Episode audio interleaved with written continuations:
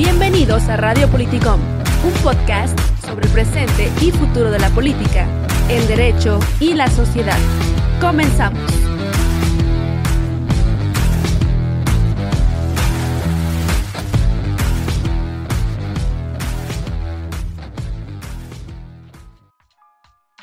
Buen día amigos y amigas, iniciamos un episodio más de Radio Politicom. Seguimos con esta segunda temporada y nueva imagen. Estamos en el tiempo de destapes de candidatos y candidatas y de junta de firmas para los candidatos y candidatas independientes que quieren aparecer en una boleta, como el candidato que tuvimos hace tiempo, Pepe y Diego, y es una buena ocasión para seguir conociendo ¿Qué nos deparan los candidatos y candidatas del partido futuro? Tuvimos a Lucía y pues hoy tenemos a Eric. Eh, muy acorde con nuestro podcast eh, que pretende que nos inmiscuyamos en el futuro de la política, el derecho y la sociedad. Hoy vamos a hablar con Eric Ochoa, un joven que quiere ser candidato a diputado local por futuro antes Wikipolítica y quien está en una etapa en la que debe competir con otras personas que también están como precandidatos. Buen día, Eric. Buen día, Alondra. Saludos, Gustavo. Bienvenido, Eric Ochoa. Y así es, Gus, ya andamos listos y contentos como siempre. Eh, se están preguntando podcasteros si faltará mucho para que dejemos de hablar de política. Y pues así es, aún nos falta mucho porque esto apenas empieza y cada vez se están poniendo más interesantes las cosas. Vamos comenzando con precampañas, ya estamos viendo lo más relevante de ellas en memes, ya la gente se está decidiendo por quién apoyar en las elecciones internas de cada partido, pero para eso se necesita conocer a los precandidatos como Eric del Partido Futuro, que es del Distrito 4 de Zapopan. Bienvenido a nuestro podcast nuevamente. Quisiera empezar preguntándote, ¿quién es Eric Ochoa? ¿Cuántos años tienes? ¿Cómo te definirías? O en pocas palabras, ¿qué nos puedes platicar de ti? ¿Qué tal? Eh, Alondra, Gustavo, muchas gracias por la invitación. Eh, bueno, me presento. Eh, mi nombre es Eric Ochoa y como ya comentaron, soy precandidato al Distrito 4 por Futuro. Tengo 32 años, soy casado, me gustan los animales, tengo muchos animales, me gustan los libros. estudié Derecho eh, después ciencia política y actualmente me encuentro estudiando la licenciatura en historia. Em, ¿Cómo me definiría? Bueno, este, yo realmente me defino como una, persona con un interés por lo público y sobre todo pues por el servicio público, ¿no? Por trabajar por y para los demás. Em, en alguna etapa de mi vida eh, alrededor de los 18 años, yo tenía la intención de convertirme en misionero, específicamente jesuita, y bueno, a partir de esta experiencia que duró un año y el proceso de discernimiento de dos, me doy cuenta de que pues, realmente no es lo mío, al menos no desde la vida religiosa, pero sí en el acompañamiento a las otras personas, ¿no? Y es ahí que encuentro en la en la administración, en la forma, en trabajar para los demás, eh, vía el servicio público, pues una, una vocación. Qué curioso, Eric, que diste un paso muy radical, te fuiste de lo espiritual y la religión a la política, pero como dices, esas dos áreas tienen en común el servicio y qué padre que tengas esa idea de servir a los demás. ¿Tú ya habías participado antes en la política o te habías postulado para algún cargo o esta es la primera vez que te animas a participar? Eh, ahora sí que en términos de participación, em, al haber estado en la administración pública y, bueno, al haber participado en varios proyectos de organizaciones civiles, eh, yo creo que uno siempre está como involucrado con esta parte política, ¿no? Pero no tanto la parte político-electoral. Como ahora sí, desde la parte electoral y encabezando una propuesta, ahora sí que sí sería la primera vez que, que, participo. Y bueno, me animo. Eres joven, Eric, 32 años, somos este, tocayos de edad. La única diferencia es que ya diste un paso demasiado serio al haberte casado. 32 años y casado, bueno, así, así lo, lo considero yo. Y interesante eso que dices de misionero. Eh, hace poco estaba viendo que decía la Iglesia Católica que quería eh, darles una capacitación a, sus este, devotos de la política y de por quién votar ahí, algo medio, medio extraño, pues. Pero bueno, eh, ¿cómo tomas la decisión, Eric, de emprender este proceso para ser precandidato? ¿Qué es lo que te impulsa? ¿Ideología de futuro, tal vez? ¿La novedad? ¿Amistades en el partido? ¿Te invitaron? ¿Cómo decides tú esta, este paso tan importante de tu vida? Mire, yo llevo ya em, seis años, casi siete, viviendo en el Distrito 4, en el norte de Zapopan, y em, seis trabajando directamente en el distrito con gente del distrito, ¿no? Esto vía experiencias eh, que me han dejado como varios aprendizajes, sobre todo eh, con proyectos sociales que he tratado de impulsar. Uno fue Ciudad Común en su momento, que era una red de em, mujeres que compartían sus conocimientos eh, de una colonia a otra, ¿no? Cuando, cuando, lo comienzo, eh, la verdad es que al inicio el interés era llegar con los jóvenes, pero nos fuimos dando cuenta que quienes se involucraban y que quienes participaban, pues eran las, las mamás, ¿no? Y las abuelas. Entonces empezamos a trabajar con ellas. Y la verdad siempre em, bueno, ese proyecto, eh, quienes hayan participado ahora sí que en una, en una ONG, en una asociación civil o, en cualquier organización social, podrá darme la razón de que, de que es un trabajo bastante complicado, ¿no?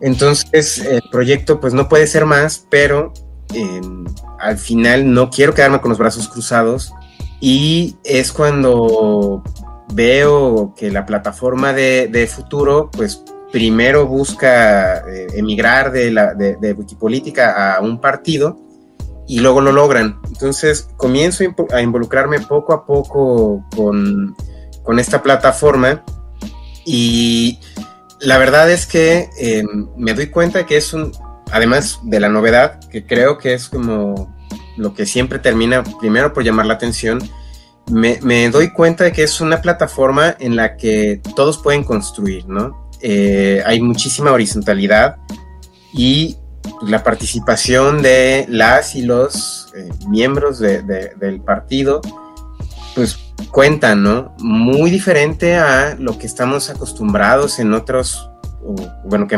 escuchamos de otros proyectos políticos en los que son de una sola persona. El proyecto en sí no es como exclusivamente para gente joven, pero realmente está muy nutrida por gente joven y eso pues también llama mucho la atención, ¿no? Hay, hay ideas novedosas, eh, una plataforma abierta, sobre todo de gente que tiene como experiencias muy similares desde las organizaciones civiles o desde la participación en sus barrios y colonias.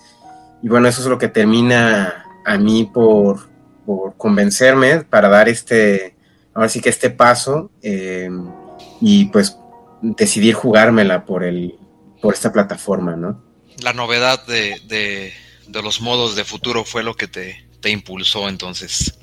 Sí, por lo que platicas, pues sí se ve que conoces bien de qué se trata el partido para luego involucrarte, ¿no? Y que además coincides con la ideología del mismo. Nos mencionas que eres del distrito 4 que está en el norte de Zapopan, pero para los que no ubicamos muy bien, ¿en qué zona está este distrito y cuáles son las colonias más representativas de allí? Bueno, el distrito 4 abarca... Eh prácticamente desde eh, quienes hayan estudiado en el CUSEA, podríamos decir que es, una de las zonas por las que empieza. Cusebrios también. ¿Perdón? El Cusebrios también, por ahí. Ah, sí, el, estaba. Ya no me acuerdo, pero bueno.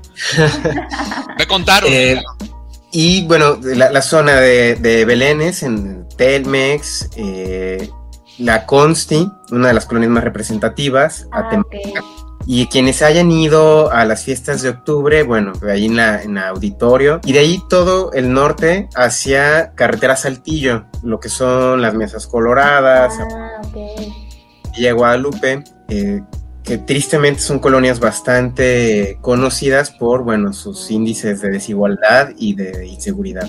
Ok, ok.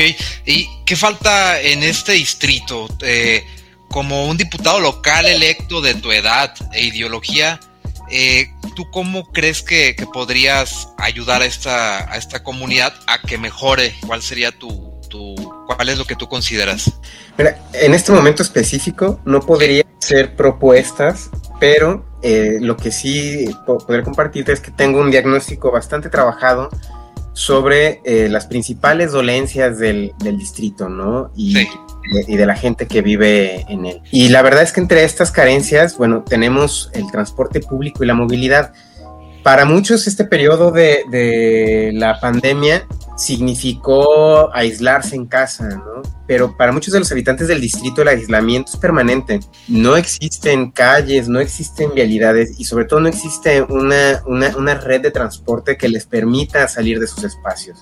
Eh, en la zona existe un, bueno, se, se, han puesto por necesidad, han, han, tenido un incremento, tanto mototaxis como combis. Eh, sí. Entonces, bueno, el transporte público es, es todo un tema eh, ahora sí que los, camiones, por ejemplo, pues no pueden pasar por muchas de las, de las calles y estas, todas las rutas terminan, como en casi todo el, la zona metropolitana, terminan pasando por un par de calles, ¿no? Lo que deja un margen muy pequeño para que la gente pueda desplazarse. Digo, además tenemos en la colonia pues índices de criminalidad bastante, bastante altos, sobre todo en la colonia Constitución. Eh, en agua fría y mesas coloradas con, ahora sí que eh, no solo robo, ¿no? sino una, delincuencia bastante eh, violenta y agresiva con homicidios y demás. Eh, también, bueno, la zona se eh, por característica tiene que no cuenta con muchos espacios públicos, ¿no? Eh, prácticamente el espacio público que tienen los niños y las personas para convivir es la calle, a diferencia de otros distritos en los que uno tiene plazas públicas, parques o demás, acá todo se encuentra, todas esas, todas estas em, formas de espacio público se encuentran muy concentradas dentro del anillo periférico pero fuera de él realmente es muy difícil encontrar estos espacios. Entonces, yo creo que eh, a partir de este diagnóstico ya en su momento podré compartir eh, más específicas, pero digo, sí, sí, este, sí es un distrito, sobre todo en un municipio tan rico que, que su característica principal es la desigualdad y todo lo que genera. Sí, importante que los candidatos, precandidatos tengan un diagnóstico elaborado. ¿Y cómo ves al partido en esa zona, al partido futuro? ¿Por qué elegiste estar en él y qué percepción crees que tiene la gente de esa zona del partido futuro? Mira, en lo personal, eh, eh, por lo que he podido percibir de las personas, eh, es gente que si bien está en un contexto de bastante violencia y bastante desigualdad, pues es, es, gente que quiere hacer comunidad, ¿no? Y con esta lógica, la, la, plataforma de, futuro creo que tiene muy buenas posibilidades. Sin embargo, el tema de la pandemia sí ha limitado mucho la forma en la que nos podemos eh, conectar eh, y hablar con, con los con son militantes o simpatizantes. La verdad es que la conectividad es un problema en, el, en el distrito y, eso pues ha generado como muchas complicaciones.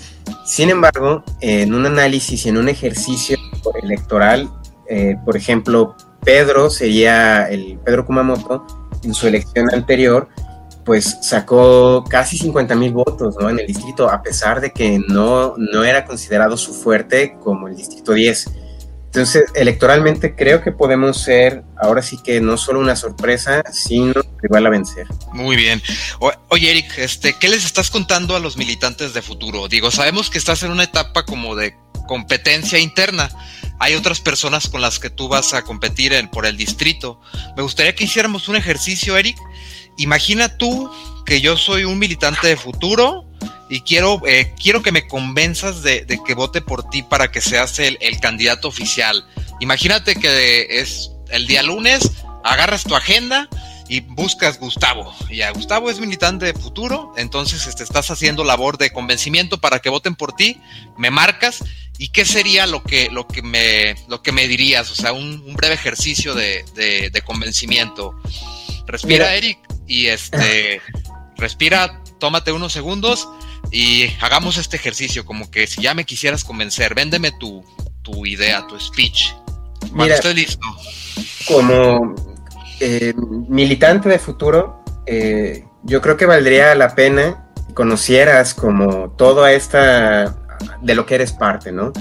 Eh, futuro es un partido nuevo, por lo que mucha gente apenas está empezando a conocerle, ¿no? Se nos ha dado un voto de confianza de, de, miles de, jaliscienses.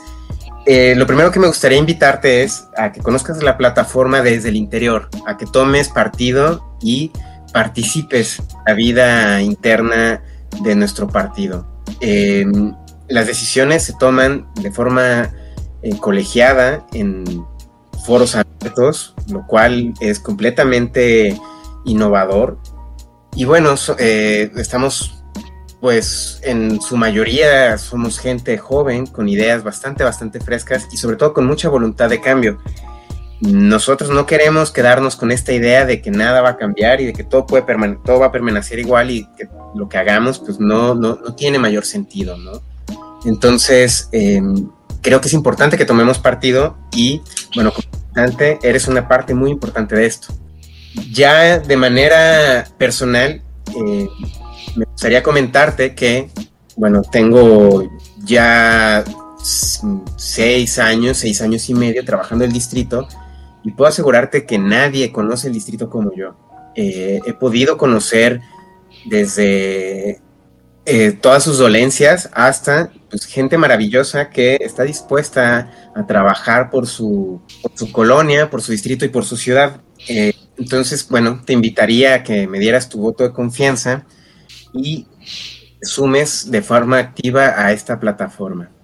Muy bien, ahí lo tienen, la invitación de Eric Ochoa para que votes por él como precandidato de futuro por el distrito que menciona.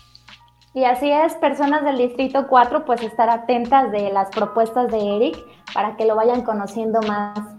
Oye, Eric, ¿con cuántos precandidatos de futuro compites para la diputación de este, de este distrito, para ese cargo? Eh, somos yo y otro compañero del partido. Es entre dos. Pues sí, sí, son, son pocos precandidatos, pero supongo que, que la lucha o la competencia está reñida, ¿no? La verdad es que hemos tenido ejercicios de eh, abiertos a la militancia, bastante nutritivos, bastante eh, ricos y podría decir yo como hasta de sparring, ¿no? Ahora sí que la militancia en, futuro pues no se guarda las preguntas, no se guarda las dudas y, busca eh, participar de forma muy activa. Y pues eso es un proceso que si bien es, a mí me satisface mucho, pues también eh, puede dar un poco de nervio, ¿no? Puede... Claro. genera, genera ahí como bastante, bastante presión, ¿no? La responsabilidad que uno tiene de representarles a todos ante, ante un espacio como una diputación. Sí, es una gran responsabilidad. Te guardamos la prueba de fuego para todos los políticos y políticas. Te vamos a hacer aquí tambalear como a el expresidente que tuvimos. Dinos el nombre y de qué tratan tres libros que han marcado tu vida y no se vale que sea la silla del águila ni la Biblia. Más allá de tres libros en específico, me gustaría comentarte eh, tres autores que realmente me, fascinan y creo que han influido mucho en la forma en la que soy. Eh, el primero es, bueno, literatura fantástica, que fue casi quien me bautizó en el mundo de la lectura, Tolkien bueno, los libros, eh, tanto El Señor de los Anillos como El Hobbit, pero fue El Hobbit el, primero con el que tuve acercamiento, me, gustan muchísimo, ¿no? Ah, qué padre. Prácticamente toda su literatura soy súper fanático, tengo todos sus libros este, y los colecciono, ¿no? Otro autor que me gusta mucho se llama Stefan Zweig, eh, y bueno, tiene, tiene libros que a mí, sobre todo ya como un adulto eh, inmerso en asuntos eh, públicos, de la vida pública, pues me han, me han servido como para ciertos parámetros. Entre ellos está eh, Momentos Estelares de la Humanidad, Fouché, y muchas biografías que, bueno, este, Stefan Zweig tiene. El tercero, me gusta mucho también de, bueno, las sagas artúricas de, Arturo y la Mesa Redonda, y uno de sus principales expositores es T.H. White, que escribió Camelot. Eh, no sé si llegaron a ver la, eh, esta película de Disney que se llama La espada en la piedra. Sí, claro. La espada piedra es el primer capítulo del libro que nos habla sobre el camino de Arturo desde niño hasta cuando logra el poder, ¿no? Y cómo lleva este día a día el peso y bueno, eh, ahora sí que hasta que se enfrenta a Mordred y a Morgana. Entonces, eh, son como tres de los autores, yo tengo muchos más, pero son como de los tres autores que, que suelo releer y que me gustan bastante. ¿Quién no ha visto las películas del Señor de los Anillos? Estas películas tan hermosas, tan, tan espléndidas, en sus versiones extendidas incluso, que son para estar tres horas ahí sentado por cada una, en la que nos muestran la visión de un autor que tengo entendido que es, como una mm, mostrar una guerra, ¿no? Como entre el bien y el mal, y también pues creo que está influido un poco en la Segunda Guerra Mundial, ¿no? Como, como eh, sus, sus, libros. Lo que más me, me, llama la atención es este, el autor eh, tiene mucha influencia de eh, la literatura medieval. Sí. sobre todo como Beowulf, eh, y, mitología islandesa, ¿no? Y efectivamente lo que él trata es como absolutos entre el bien y el mal, ¿no? Pero creo que, y al menos a mí lo que me gusta, y trato de ponerlo ahora sí que en un ejercicio permanente, es que él nos muestra cómo este mal no es detenido como por estos grandes héroes, ¿no? A los que nos tienen acostumbrados. Son este par de estos, estas pequeñas personas, estos hobbits comunes, los que con dedicación, eh, compañerismo y sobre todo voluntad, pues terminan deteniendo al ser maligno, ¿no? Y, digo, si, si escarbas como en su literatura, tienes el Silmarillion, eh, que es como prácticamente todo un recuento de mitología que él no crea, ¿no? Fascina la, figura de, Tolkien y, cómo escribe. Entonces, sí, soy todo un nerd del Señor de los Anillos y sus asegúnes. Oye, este... definitivamente podemos decir que son de las mejores películas, ¿no? Son buenísimas. Oye, Eric, y una, una pregunta antes de, finalizar la, la entrevista. ¿A qué personaje de la historia admiras o ha influido, ha influido tu manera de percibir la política o la vida? Porque no precisamente tiene que ser alguien que haya influido tu manera de ver la política, también puede ser como tu vida, pues. ¿Cuál es el que, el que te ha marcado la vida? Mira, últimamente, este, y a partir de mi licenciatura en historia, me he estado acercando a figuras históricas, bueno, bien he ido desde, eh, ¿cómo llamarlo? Se van desmitificando, ¿no?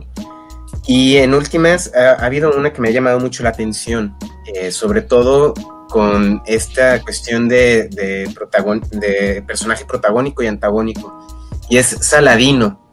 Saladino, la verdad es que en el mundo occidental, pues siempre fue visto como una amenaza para la cristiandad, ¿no? Y su personaje antagónico, eh, Ricardo Corazón de León, pues es visto como el, el, el gran caballero o el ideal de la caballerosidad, ¿no? Y bueno, a partir de este, que les recomiendo este libro, que es este, Las Cruzadas contadas por los árabes, pues se comienza a desmitificar estos dos personajes, ¿no?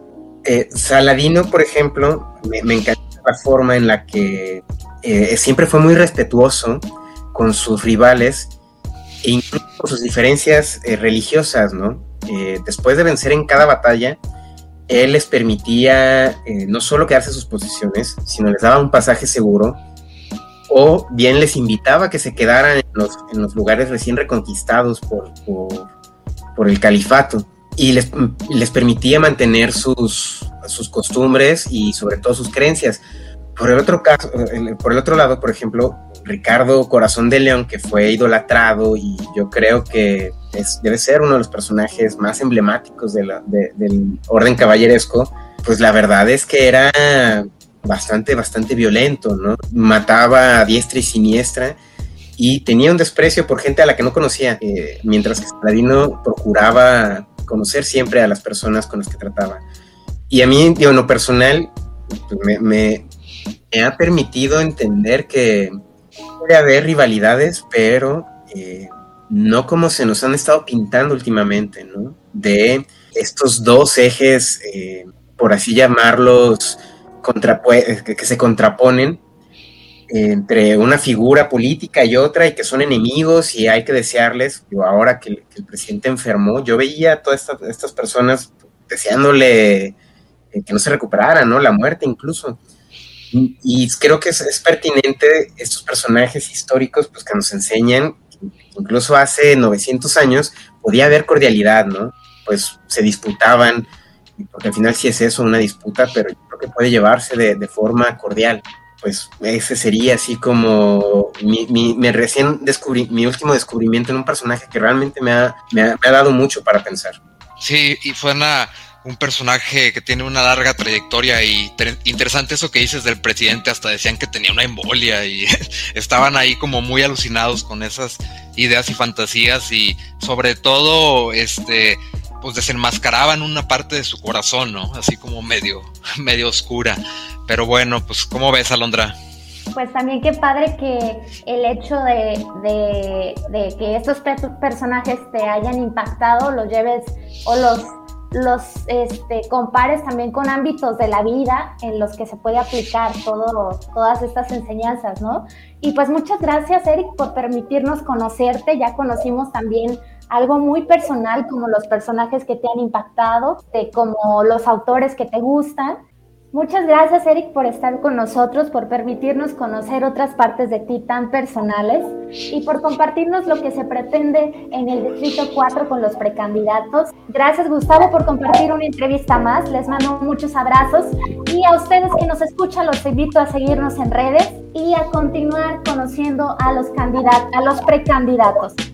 Gracias Alondra por un episodio más. Eric, de verdad, eh, muy interesante lo que nos platicaste hoy, conocer un poco más de tu persona, de a dónde vas, qué haces. Y pues bueno, ahí está la información para los, los integrantes precandidatos de futuro. ¿Quién es Eric Ochoa? Hoy nos dejó ver un poco más de él, de qué es lo que quiere, de qué es lo que piensa, de qué es lo que siente. Eric, muchas gracias. Muchas gracias Alondra y Gustavo. Buen día. estar con ustedes.